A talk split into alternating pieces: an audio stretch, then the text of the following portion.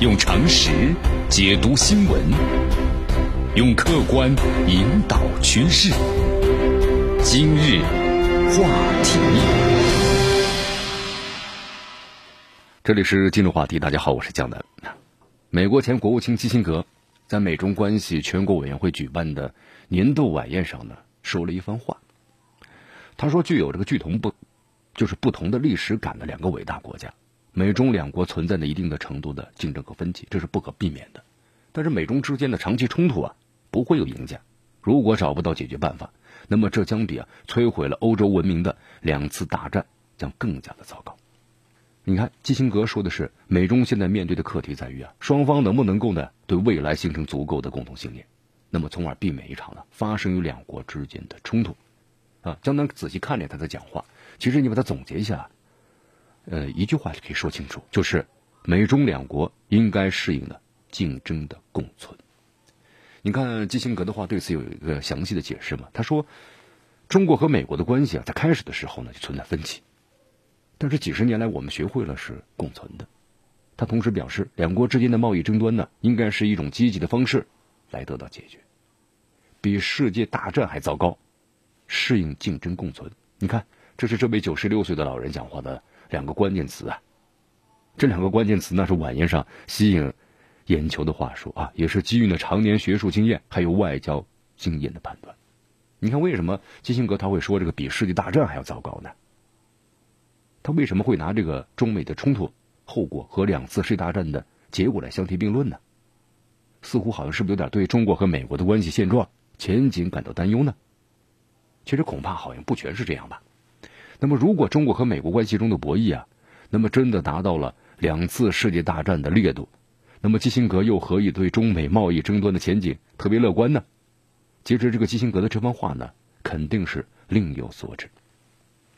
你看啊，在二零一六年以后，在这个美国呀，新的保守主义者还有冷战的鹰派，那是占据了美国的权力部门的。在这个美国呢，出现了一股重新评估就是中美关系，要求是增加对抗性的这么一个倾向。对吧？就这些人认为啊，哎，突然发现中国在不断的崛起了，国力在不断的增强，那这个不行啊，啊，这不符合我美国的利益，对吧？你看，在这个媒体当中啊，典型的说法就有文明冲突、部分的脱钩、组织发展等等，甚至在部分美国人完全达到了不顾政治伦理的底线的地步。你包括在在在一六年的时候，你看当时竞选的时候，那希拉里他的言辞言论就完全是什么呢？激进派啊，那不惜和中国呢打一场。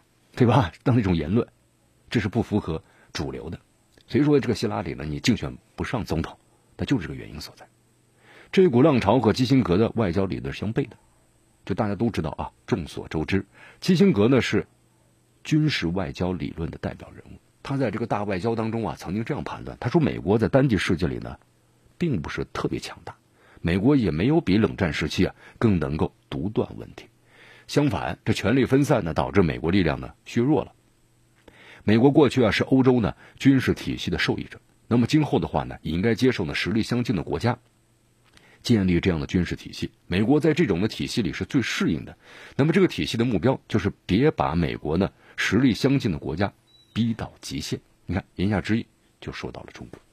可以说呀，这个特朗普呢美国优先呢，还有和基辛格的军事理论呢，它不太兼容，对不对？这美国优先呢，那作为一个商人的话，我们说了，这个钱放到口袋里，那才真正的叫钱呢。你这个口头的支票，那不叫钱。所以这个美国优先，你看重视的短期的利，而军事理论呢，他重视的构建长期的关系。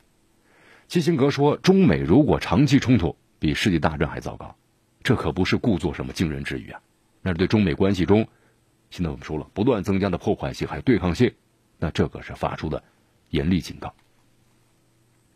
你看，特别指出中美长期冲突会造成的灾难性后果之后，基辛格提出了他处理啊中美关系的方法，那就是竞争共存。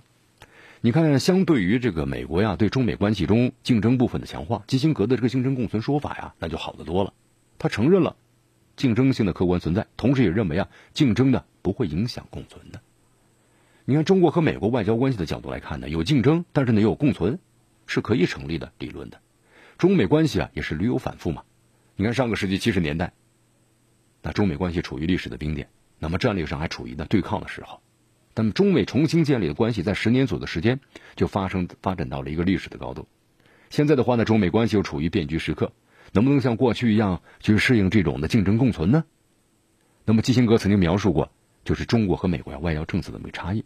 他说，这个过去四千年的时间里啊，中国总是呢处在四面强敌环伺的紧张状态里。那么对于外国的担忧啊，那贯穿中国的历史，所以中国呢更习惯于是综合的考量，习惯了提出呢概念化的这么一个方案，以保证啊在解决一件事的同时呢不引发另外一件事。那么美国呢在地理上啊它没有强大的敌人，也没有综合考量的习惯，那么总是看着当前的事儿，提出解决一件事的方案。那么这其实就是啊竞争共存能力的差异。中国是从全局出发，找到共存之路，而美国没有共存的经验。现实中，你看双边贸易谈判、均衡开支，对不对？美国连盟友都要强行压制。那么这段时间对这个 韩国还有这个日本，对吧？防务军费，你看多过分摊一些。可以说，基辛格强调呢，适应竞争共存，那首先就是对美国说的。其实啊，对于中美之间如何呢适应竞争共存，中国有明确的定义，还有现实的路径。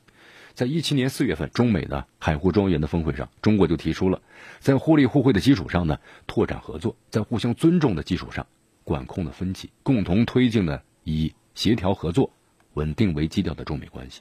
那么，这就给如何共存、如何面对竞争提供了原则的指导，对吧？